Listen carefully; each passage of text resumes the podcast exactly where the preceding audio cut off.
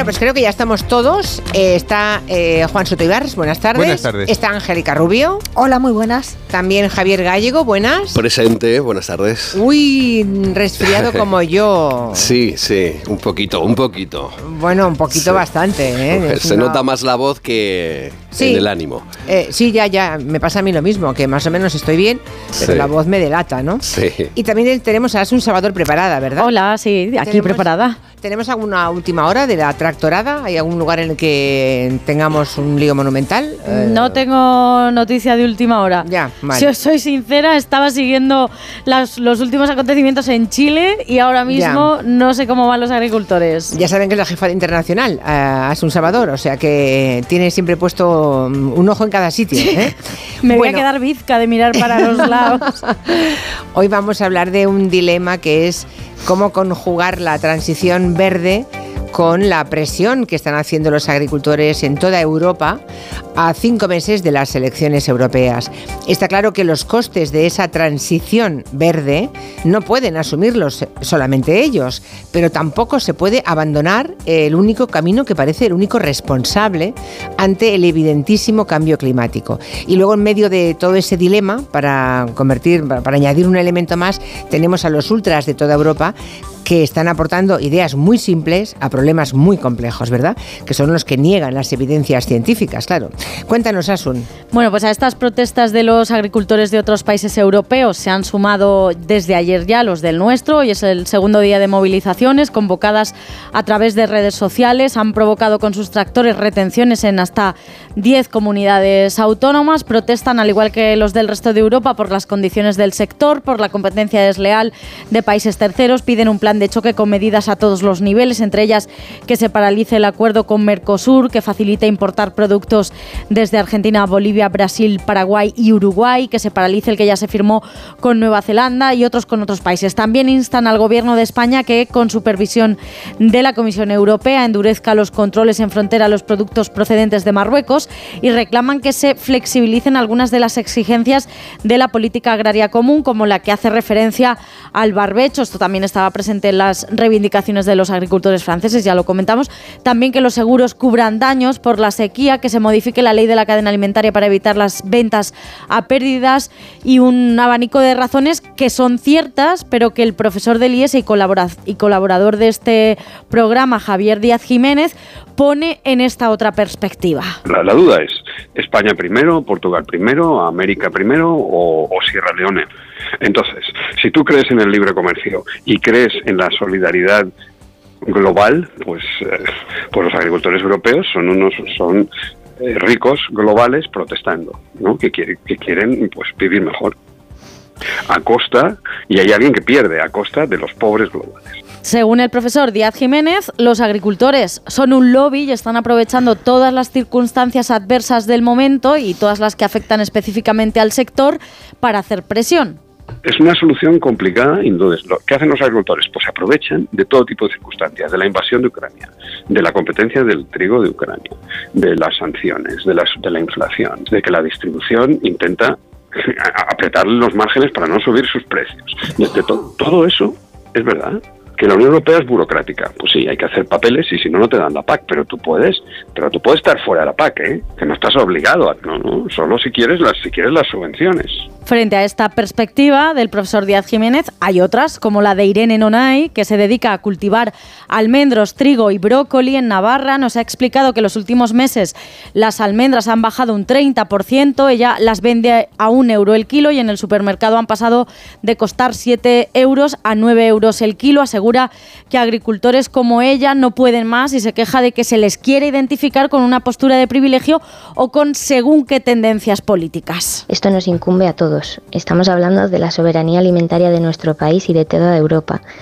Y por mi parte, eh, yo pido que se desvinculen las manifestaciones de cualquier partido político, pero que los dirigentes actuales son los que tienen que actuar y tomar decisiones y que no echen balones fuera diciendo que estamos coordinados por la ultraderecha, porque os aseguro que aquí, por lo menos en mi zona, eh, esto es totalmente ajeno a, a temas políticos y aquí estamos gente de todas las ideologías.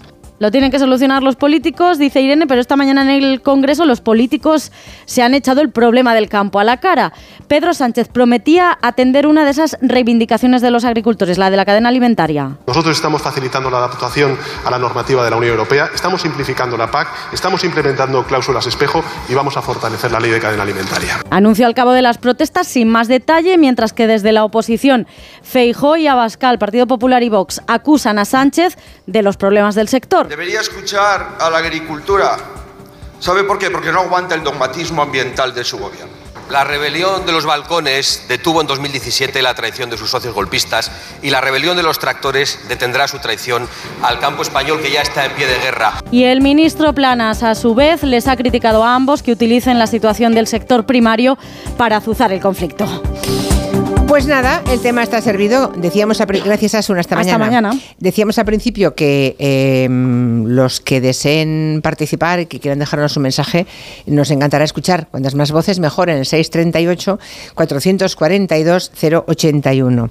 Dogmatismo climático. Ah, bueno, eso imagino que de- tendrá que ver con los pesticidas que estaban a punto de prohibirse y que ahora la Comisión Europea ha, ha dado una cierta marcha atrás, ¿no?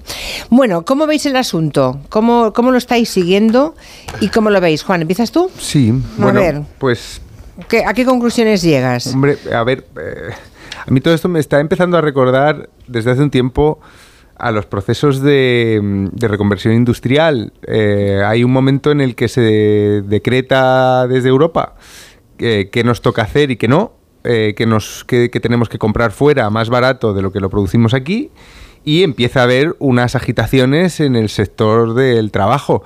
Estas, ah, hemos tenido varias. Eh, en los últimos años las protestas, ahora están los, los tractores, ¿no? Pero antes han sido los camiones, los taxis.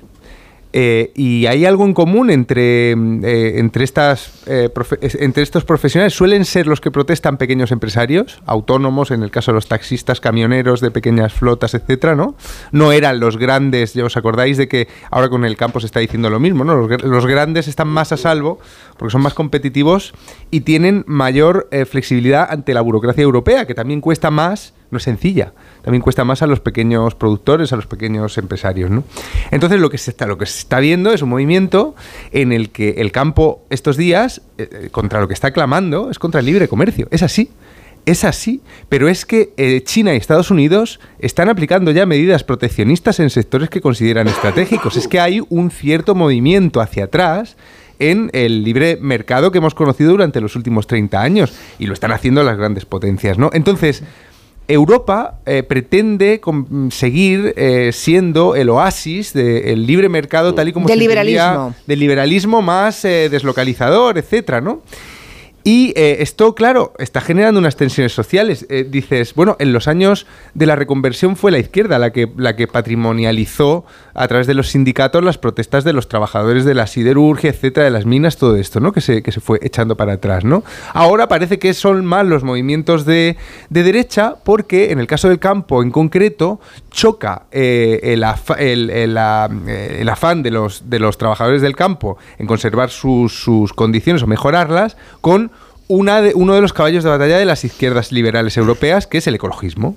Son, son, son enemigos naturales, eh, el, el- el- el ecologista y el agricultor. No siempre hay, hay, hay agricultura ecológica, Por ¿eh? supuesto, O y sea, hay no siempre ni mucho menos, Sí. muchísimas excepciones. Y hay excepciones, pero esto es el plan verde que redunda en una serie de límites a la, a la forma en la que se ha estado trabajando el campo en Europa hasta, hasta, est- hasta este momento, que hacen menos competitivo al sector europeo contra eh, otros sectores de otras partes del mundo donde esta normativa verde no existe.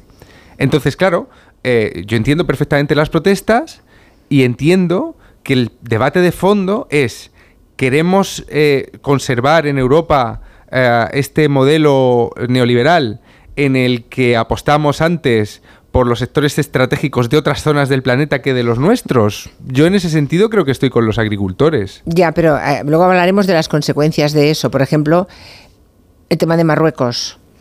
¿Vale? Sí. Mm, países del norte de África que controlan y que nos ayudan en la política migratoria. Ya, ya, sí ¿Qué tienen va a ocurrir? ¿Qué va a ocurrir Si a Marruecos no le el- volcamos camiones, claro, como hacen los franceses con... con, con- No, con- no, claro, no, no solamente no se los volcamos, sino que eh, le agradecemos, le agradecemos que miles y miles de personas no lleguen en pateras Mm. a las costas eh, europeas A- a y trabajar en el campo españolas español. y españolas, porque mm, si miran para otro lado la policía marroquí, eso es lo que va a ocurrir. Sí, sí. Eh, entonces estamos estamos a tiro de piedra, ¿eh? somos los primeros en la lista. Si hablas de chantaje. Evidentemente, pero claro, pero nuestra relación con nuestra relación con Sí, sí, sí, Marruecos, no, eh, Javier Gallego se basa básicamente en ese chantaje. O y un pequeño detalle. Claro. Y un pequeño detalle. Es que hay que contar toda la verdad, claro. Hay, Sí, que sí, que sí, sí, hay no. empresarios españoles que tienen explotaciones agrarias enormes en Marruecos. Vamos a preparar ese tema porque nos lo han pedido antes con orden mundial y parece ser que lo que en las últimas décadas se ha hecho en el textil, que es producir, deslocalizar y producir fuera de España, a- ahora con el tema agrícola, nos han empezado a preguntar los oyentes y ha empezado ha surgido el tema con orden mundial de qué empresas y qué empresarios españoles están produciendo hortalizas y ¿En frutas Marruecos? en. Marruecos donde Más de lo que pensamos. donde toda, digamos, todo el beneficio es para ese empresario. La mano de obra de allí, pero el beneficio para ese empresario español, ¿no? Mm. Bueno, eh, lo, lo prepararemos para la próxima Pero a estos no les afecta esto que estamos hablando hoy. mm, Probablemente no. No. Bueno, entrada están en Marruecos, Por así eso. que no tienen ningún tipo de normas tampoco, ¿no? Estos no tienen transición verde todavía en la que hacer No, no, pagan los pequeños y medianos. Venga, eh, Angélica, Angélica, ¿cómo estás viendo tu problema y cómo qué diagnóstico haces? Vamos a ver, la situación de la agricultura en Europa y en España es complicada y convergen en ella varios problemas a la vez.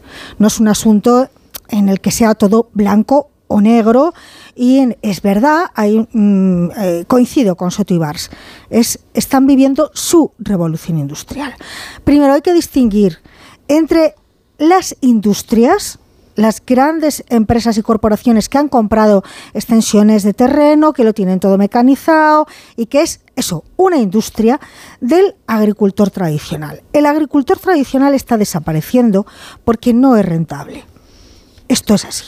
Entonces, hay que empezar a decir algunas cosas por su nombre. Por ejemplo, la PAC, la Política Agraria Común, ha beneficiado a los agricultores y ganaderos españoles.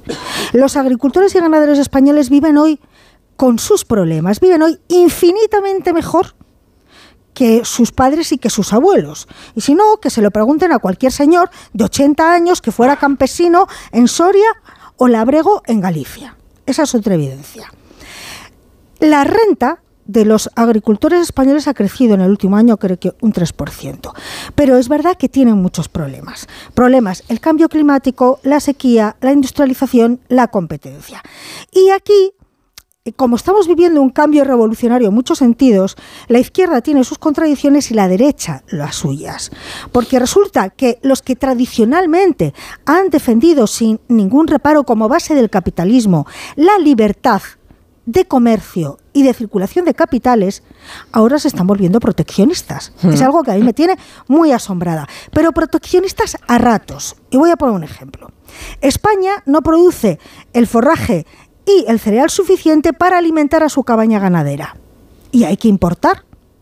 Si no se importara, pues muchos ganaderos tendrían que sacrificar sus reses. Pero ojo, se quiere importar barato para que las explotaciones ganaderas sean rentables.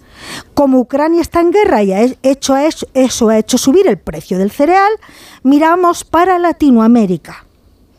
Entonces, queremos que nos llegue grano y forraje barato de Brasil, de Argentina y tal, pero no queremos que nos lleguen tomates. Es decir, somos liberales para lo que nos interesa y para lo que no, no. Ya, pero es que resulta que no podemos poner las normas de juego nosotros solos. Es que esto no funciona así. Es que queremos ser proteccionistas solo para lo que nos interesa.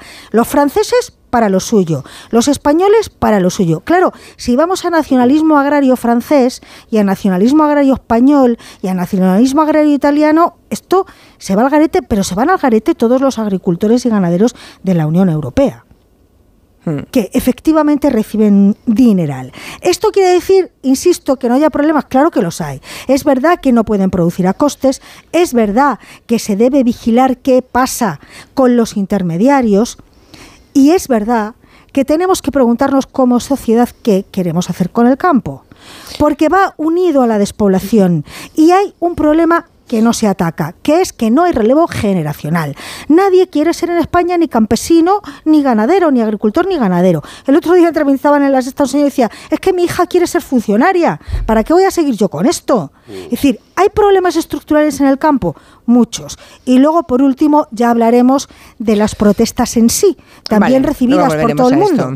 Volviendo al- al tema de la Unión Europea, eh, lo decíamos antes, eh, son datos y mm, ha hecho un, un- un interesante artículo el profesor Javier Díaz Jiménez de, de IS, mm, profesor de IS, que es nuestro colaborador. Se, el 30% de todo el presupuesto de la Unión Europea, el 30% es para la agricultura de todos los países miembros.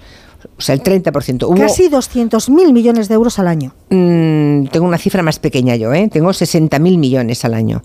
Pero no, bueno, no. t- Pero, en fin, transferencias... el, el porcentaje es lo importante. Sí, el porcentaje es el 30%. Hubo un tiempo en que fue el 50%. Pero ahora estamos en el 30%. O sea, el 30% de todo lo que gasta la Unión Europea va a, a subvencionar mm, el, el sector agrícola de todos los países agrícolas como España, claro. Y le sirve para, para cubrir costes como mucho, porque no se hace más competitivo en las cadenas de No, claro. distribución. O sea, hombre, que es, es que un tenemos- dinero que es para cubrir costes. Bueno, es que en tenemos dere- producción. es que tenemos derechos laborales. Claro, claro. Aunque luego encuentran a alguno con, en fin, con marroquíes que viven en chozas, ¿eh? Um, Mm. cobrando c- 10 euros el día. Eso Ah, también existe. y, y ¿eh? luego Bueno. nosotros queremos verduras y hortalizas baratas, ojo, Y ¿eh? todo el año. Y todo el año. Todo el es año que si todo. solo queremos producto europeo, Cachofas en verano. No, el vamos tema a tener es- que pagar más caro. No, el tema es, si queremos productos ecológicos eh, de calidad, incluso sin ser ecológicos, producidos aquí, el consumidor también tiene su parte de responsabilidad. Exacto. El que Bueno, pueda... y con, y con que la pueda- inflación como está, a ver quién se lo puede permitir Bueno, bueno, también. el que pueda hay- permitírselo. Hay mucha gente bajo el Pero ¿por qué umbral de la compramos, pobreza, por qué ¿eh? compramos más barato incluso la gente que se lo puede permitir? O sea, al final de, de- de todo esto, fijaros, la pregunta es cómo repartimos el coste de la transición ecológica, ¿no? Y, y- y- y, bueno, y los derechos laborales, ¿cómo lo repartimos entre todos esto? Pero entre todos incluye a países que están fuera de la... Es que a mí lo que me da rabia de esto... Perdón, Ja- Javier, que, que- que Me todavía no has podido... me perdón, perdón, ah, Voy, voy. es un segundo. Y pero- si Marruecos te pero- dice- pero vamos es a un- ver. Es un momento, es un momento que, que- que estamos compitiendo con países que están fuera de la transición ecológica Sí. y el cambio climático es global. Entonces estamos nosotros en Europa eh, eh, controlando las emisiones de carbono, los fertilizantes y todo este, este rollo, empeorando las condiciones de vida y las condiciones de trabajo de algunos sectores y sin embargo estamos compitiendo con un gran mundo que no, está en no, ese... Juan. Por eso dedicamos eh, Compitiendo, no. 60.000 millones de la Unión Europea. Más, Co- algo más. compitiendo, O no, más. alentando a esos, par- a esos países, eh, al consumir como consumidores aquí en esta Europa, primer mundo, eh, de países eh, que no están en la órbita de, de cierta normativa para respetar lo que en Europa se exige, lo que estás es alentando las actitudes de esos países, al consumir como consumidores esos productos. Pero bueno, ya que... eh, Perdón, no te, no te entiendo, Javier. Ah, pues alentar, no, perdón, eh, alentando. catarro. Sí, sí, no, o no, sea, alentar el qué es, que no Mira, lo vamos a ver, entiendo. China, China evidentemente no respeta, no tiene una normativa, vamos a empezar por lo Vale, media abierta, vale, vale, ¿no? vale. ¿Estamos de acuerdo? Bien. Sí, sí, sí. pues, hombre, China, Estados es una, China es una dictadura, Vale, clarísimamente. no, no, bien, bien. Como consumidores tenemos una responsabilidad también Sí. en Europa, porque al consumir sobremanera productos ya no solamente agrícolas de China, estamos favoreciendo que China siga en esos parámetros. Pero vamos de a ver, falta- si Apple fabrica todo en China, Bueno, entonces pero- no hay quien compre un que- iPhone. Pero es que, pero es que Claro, también viene mucho Mac. producto agrícola de China. y Toda de la otros tecnología países. se fabrica allí. Pero dejadme, dejadme ahora. eh, eh, Sí, pobre, que tiene, favor. está un poco acatarrado y no puede elevar Claro, la voz. Y entonces, eh, Marruecos, por ejemplo, la normativa, vuelvo a decir, medioambiental o, o fitosanitaria, laboral, incluso las normativas laborales que ahogan a muchos eh, agricultores, eh, sector primario en Europa, no mm, son comparables. Pero nosotros, en cambio, como europeos consumidores, al consumir productos marroquíes, eh, chinos, agrícolas o no, estamos favoreciendo esas economías y esos países. Por tanto, somos corresponsables también de la competencia desleal de la que se quejan los agricultores en España. Por cierto, yo quería empezar por ahí, por eso también estaba reservándome. Yo eh, estoy indignado y rechazo ciertas movilizaciones de los agricultores estos días. Así de claro. Ayer yo fui secuestrado cinco horas en la A2 viniendo de Zaragoza, en dos paros, en dos bloqueos consecutivos, separados por 30 kilómetros. El primero, más menos lógico, se cambiaban de sentido de autovía cada hora con el acuerdo con la Guardia Civil. Bueno, pues en fin, yo ya suponía que iba a pasar esto así, hablé con ellos incluso, vale, fenomenal, lo puedo entender. Ahora que nos tuvieran luego casi cuatro horas a 30 kilómetros, a miles de ciudadanos otra vez, bloqueados, secuestrados, es inadmisible. ¿En qué provincia eso? En eh, Zaragoza. Eh, o ah, en Zaragoza. Mi Bueno, es- rechazo absoluto a la actitud de los agricultores, si me están escuchando, de Calatayud y de Arcos de Jalón. Bueno, Porque- en Cataluña que sepas que nadie ha podido moverse. eh, desde pues- ayer tarde noche nadie ha podido Yo cruzar dije- Cataluña ni de norte a sur ni de este a oeste. Se lo dije, se lo dije Nadie. los, los de mm, los de eh, Zaragoza o Huesca, por ejemplo, bueno, pues no han paralizado, no han mm, estrangulado. Pero cuando tú estrangulas y retienes a mm, miles de personas cinco horas en una carretera, mira, te cuento casos mm, de los que hablé ayer. Tanatorio en Madrid que no podía llegar una familia ¿eh? a su padre. Dos, viaje perdido de avión a Colombia a boda de una hermana.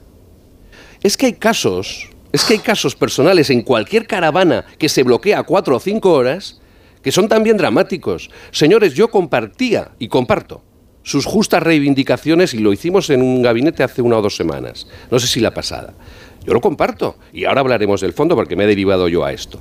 Pero las formas no son estas. Porque yo critico siempre, siempre que eh, se secuestre la libertad y en este caso en situaciones eh, eh, como las que he manifestado. A mí me fastidiaron ayer profesional y personalmente. Bueno, pues venga, pero lo mío no es grave. Pero hay situaciones graves en miles de ciudadanos atrapados en las carreteras.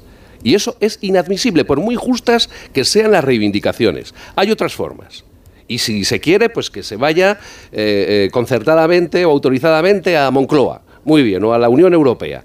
Pero no bloqueando a los ciudadanos que tienen historias personales a veces dramáticas y que sufren estos Vale. cortes. Bueno, bien. Ya me he desahogado, perdona porque No, ayer no, no, está bien, está bien. Bueno. ayer llegué a Madrid. Sí, lo que ocurre, lo que ocurre, persona. lo que ocurre es que es por eso que es un lobby mm, potente el del campo en toda Europa. No hablo de los españoles. No, lo podrían hacer igual los sindicatos. eh, Pero eh, es no, no, un no, no, debate, no, es en un toda debate Europa, interesante no. el que ha abierto Javier, ¿eh? Un porque yo, no. yo recuerdo Mucho que, más. Los agricultores tienen un gran poder porque es que con cuatro tractores eh, pero para- fíjate, paralizas un país es que os recuerdo, es que el gobierno de Mariano Rajoy cambió la ley, cambió la ley, os recuerdo, Sí. para que eh, estar en un piquete que causara perturbaciones serias del orden público fuera un delito penal. Y 300 trabajadores llegaron a estar eh, eh, juzgados y bajo pena de cárcel. Esa ley se derogó por el actual gobierno. Y yo recuerdo debates y tertulias y editoriales y venga programas criticando la actuación de cortes como esta carretera porque se atentaba contra la libertad individual, como ha explicado Javier. Y curiosamente, mira, con estas tracturadas, al primero que le escucho esa queja es a Javier, porque curiosamente con los agricultores ha, habido una especie de todo está bien, cosa que no ha pasado con los de mineros, con los de la metalurgia, en fin, que, cuidado, ¿eh? Lo que no depende, Angélica, es de- del fin. Mm, mm, Yo comparto sus justas reivindicaciones, y se lo dije ayer en plena carretera, en pleno parón, pero eh, las eh, formas no son estas, y los medios no son estos. Y, y incluso se pueden volver en contra de ellos. Y yo creo que se están volviendo ya si siguen eh, eh, en esta eh, situación.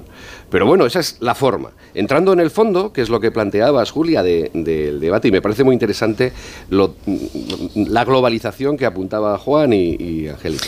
A ver, eh, Mira, más elementos, de- perdona, te, Sí, sí, te- bueno. te dejo enseguida, ¿eh? pero elementos que añaden para el debate. Por ejemplo, ah, dice Gustavo, ¿dónde creéis que íbamos a pescar?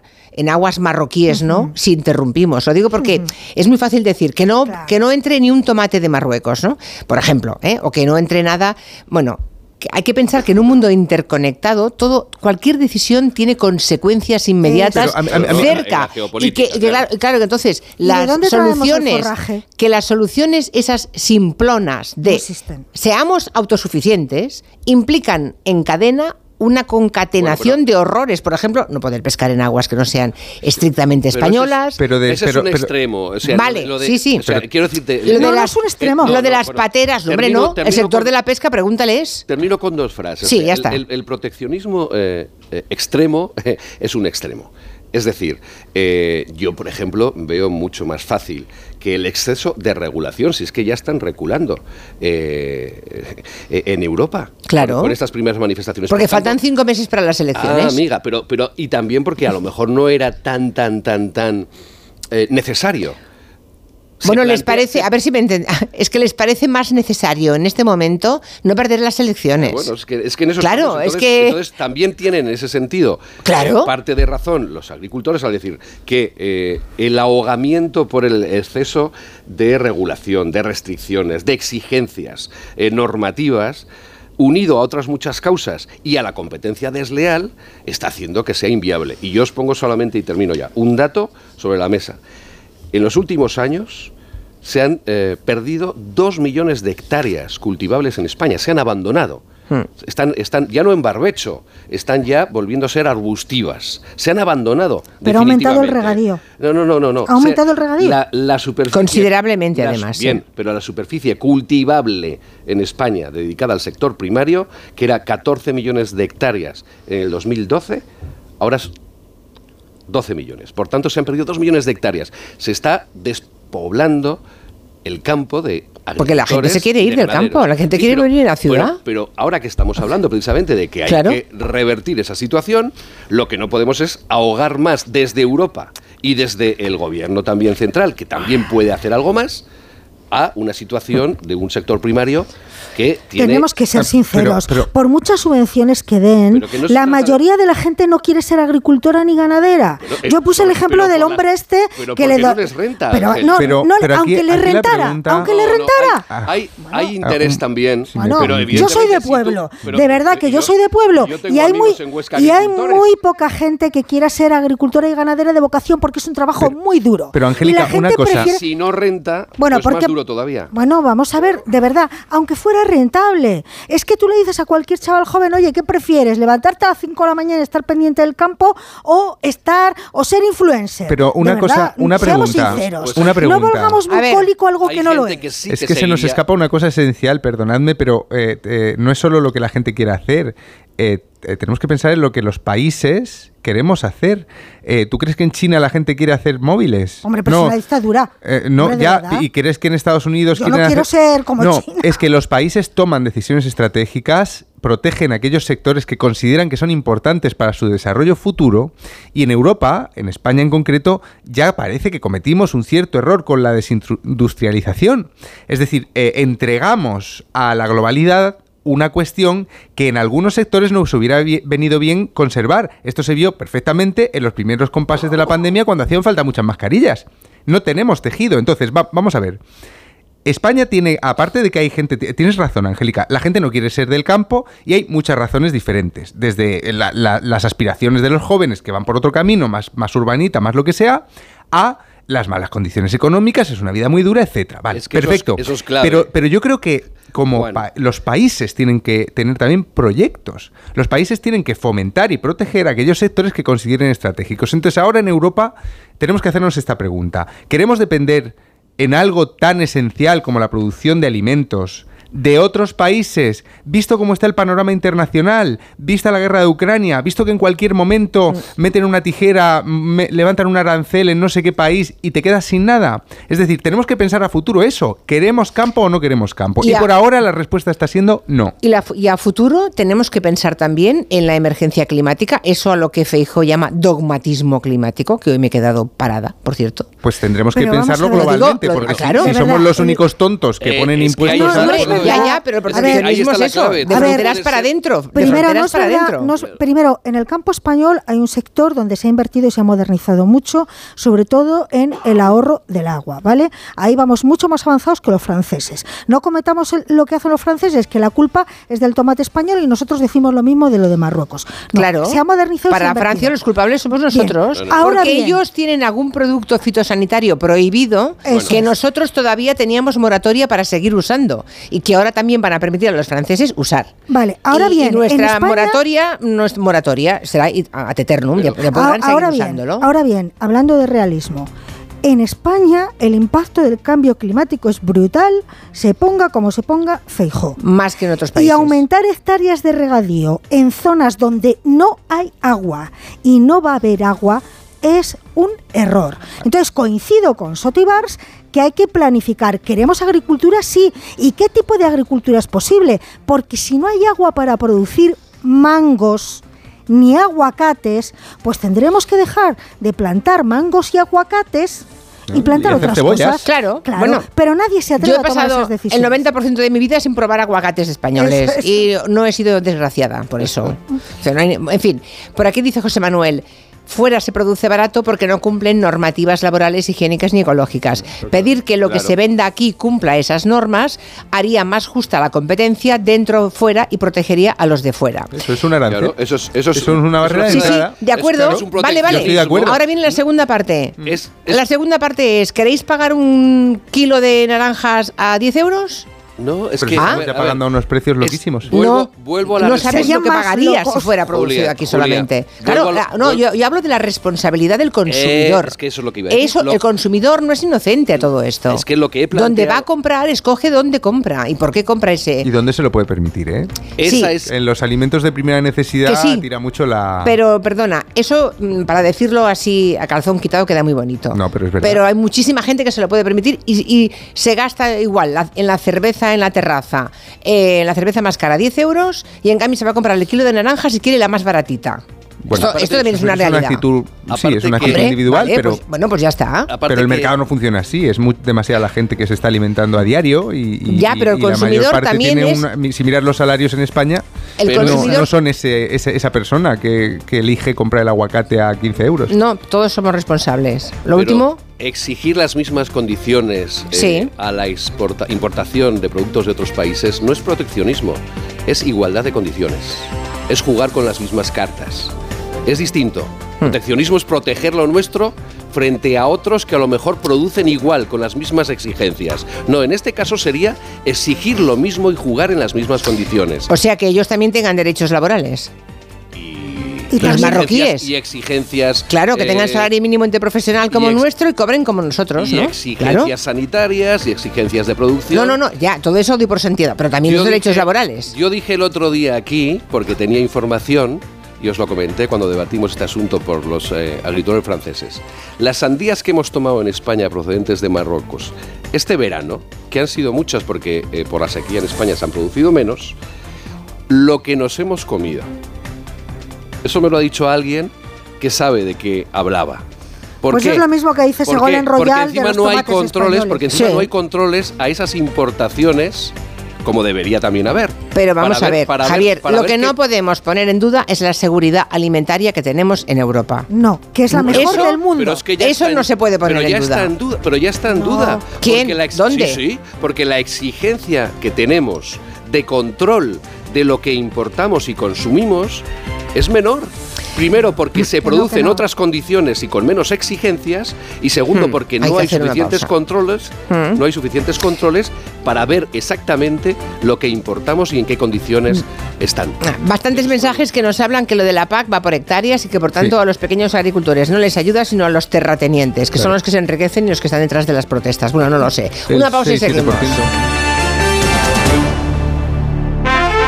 La palabra ladrón puede significar dos cosas. Clavija donde poder conectar tu coche eléctrico o persona que roba el cable de tu coche eléctrico. Ahora el seguro de coche eléctrico e híbrido enchufable de línea directa también significa dos cosas. Que además de ahorrarte una pasta, también te cubre el cable de recarga en caso de robo. Cámbiate y te bajamos el precio de tu seguro de coche sí o sí. Ven directo a lineadirecta.com o llama al 917-700-700. El valor de ser directo. Consulta condiciones. En Alquiler Seguro sabemos que cada cliente es único. Por eso estamos orgullosos de ser la primera empresa del sector en recibir la certificación AENOR de compromiso con las personas mayores. Horario preferente, más de 50 oficinas a tu disposición, gestores especializados y mucho más para que la edad no sea un obstáculo en tu alquiler. Alquiler Seguro, la revolución del alquiler. Salimos a correr cada día con la misma ilusión y nos imaginamos ese mañana, los nervios, ese nudo en el estómago. Y probamos, nos equivocamos, pero siempre soñando con superarnos. Juntos haremos realidad todo aquello que seamos capaces de imaginar. Imaginémonos cruzando la meta del Movistar Madrid Medio Maratón el 7 de abril. Inscríbete ya en mediomaratonmadrid.es. Y si eres de distancias más cortas, corre los 5 kilómetros solidarios de la carrera Pro Futuro para ayudar a reducir la brecha educativa en las escuelas más vulnerables del mundo. Telefónica, 100 años conectando la vida de las personas. ¿Te preocupa el trabajo? Tranquilo, toma Ansiomet. Ansiomet con triptófano y asuaganda te ayuda en periodos de tensión en el trabajo. Venga, que tú puedes. Ansiomet de Pharma OTC. Si necesitas vitamina C, no lo dudes. Vit C1000 de Laboratorios Marnis aporta vitamina C liposomada y altamente asimilable. Vit C1000 tiene formato bebible, monodosis y con sabor naranja. Pide Vit C1000 de Laboratorios Marnis en herbolarios, farmacias y para farmacias. Más información en Llega la nueva superproducción. ¡Begoña! Si me pongo así es por tu culpa. Porque me estás mintiendo, reconócelo. Hay otro hombre. Andrés de la Reina para servirle. Cuando le vi, debí imaginar que era mi cuñado. Sueños de libertad. Muy pronto estreno en Antena 3. La tele abierta. ¿Cansado de toser? Toma Herbetón Respire. Herbetón jarabe con extracto de pino y eucalipto espectora y reduce el espasmo bronquial. Herbetón Respire. Consulte a su farmacéutico o dietista. Estudiar tu grado en EAE Madrid es aprender en un ecosistema profesional con más de 3.500 empresas partners. Es poder emprender junto a los mejores expertos y vivir experiencias universitarias en el extranjero. Por eso decimos que la experiencia es más que un grado. Grados en Business Management y Marketing and Digital Transformation. Infórmate en eaemadrid.com. True experiences, true opportunities. Caramba, Marta, hace un mes que no te veo y pareces 10 años más joven. Tú te has hecho algo. Claro, una blefaroplastia en Clínica Barragán. Se lo diré a mi cuñada, que menudas bolsas tienen los párpados. Que llame al 91 300 2355. Clínica Barragán 91 300 2355.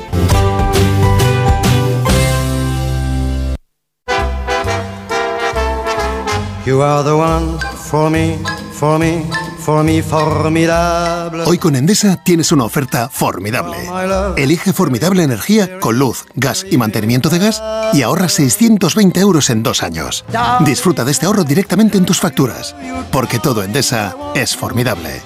Contrata ya en el 876-0909, en los puntos de venta Endesa o en endesa.com y empieza a ahorrar. Decorman ejecuta obras integrales de interiorismo, decoración y reformas en viviendas particulares o locales comerciales de cualquier tipo. Al contratar tu proyecto integral con Decorman, te olvidas de todo. Nuestro objetivo es tu absoluta tranquilidad, sin anticipo de cantidades y llave en mano. Llama ahora y sin compromiso pídenos presupuesto. 91 609 3370 o decorman.es. Los tratamientos de los centros de belleza ahora desde la comodidad de tu hogar. Entra en skinbeauty.com y descubre la mejor selección de dispositivos de uso en casa para cuidado facial y corporal. Solo seleccionamos lo más innovador y eficiente para mejorar tu rostro y cuerpo. Pregúntanos. Te asesoramos sin compromiso. Queremos que te cuides. Skin Beauty. Bienestar Femtech. Compramos tu Rolex de acero de los años 70 y 80. Especialistas en Rolex desde hace 30 años. Compramos tu Rolex de acero de los años 70 y 80. Pagamos el mejor precio. Compramos tu Rolex de acero de los años 70 y 80. 915346706. Plaza San Juan de la Cruz 9. 915346706. No lo olvides. Compramos tu Rolex de acero de los años 70 y 80.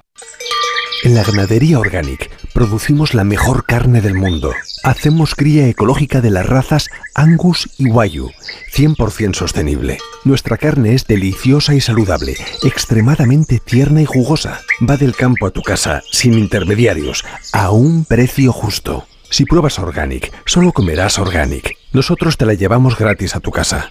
Haz tu pedido en el 910-2010, 910-2010 o carneorganic.com. Organic, la mejor carne del mundo. Onda Cero.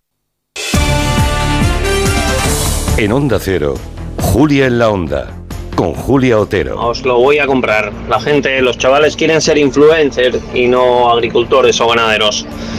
Y si los pocos que hay que quieren ser agricultores y ganaderos les acabamos de quitar las ganas, eh, ¿qué vais a comer?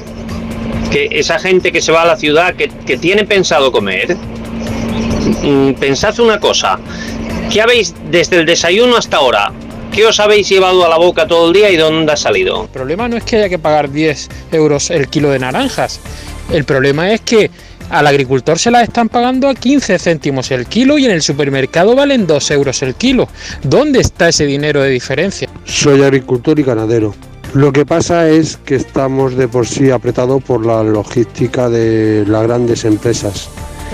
Además, hay que pensar que lo que viene de fuera no es de pequeñas personas, son de grandes empresas que los asfixian a ellos mucho más y compiten no en igualdad de condiciones con nosotros. Soy productor de pollo. Yo en una partida sin problemas me pagan a unos 50 céntimos el pollo. ¿A cuánto se paga en la carnicería? Eso es la cadena. ¿Dónde va el dinero?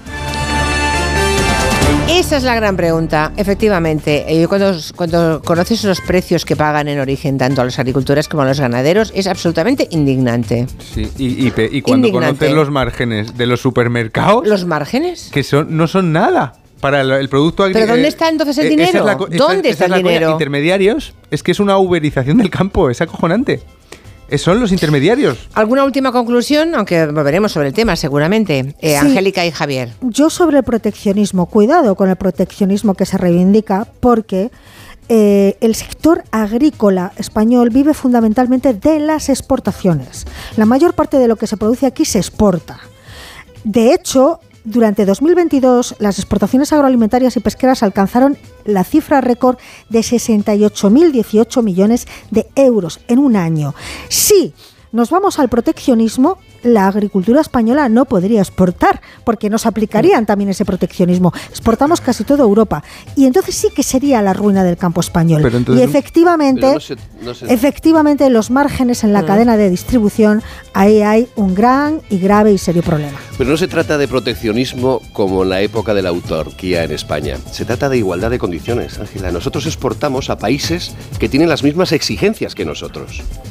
Pero es que los Europa. franceses no quieren los Bueno, productos no, españoles. pero es que, pero es, Ojito, que ¿eh? es distinto esa relación de exportación con la importación que hacemos, por ejemplo, vuelvo a citar a Marruecos, porque ahí no tienen las mismas exigencias, como en China, como en Sudáfrica, etcétera, etcétera. Y menos mal que ahora parece ser que se paraliza el acuerdo con el Mercosur de Europa. Pues verás, cómo, pues verás cómo los ganaderos protestan porque no van a Bueno, tener, pues- pues que no van a tener piensos.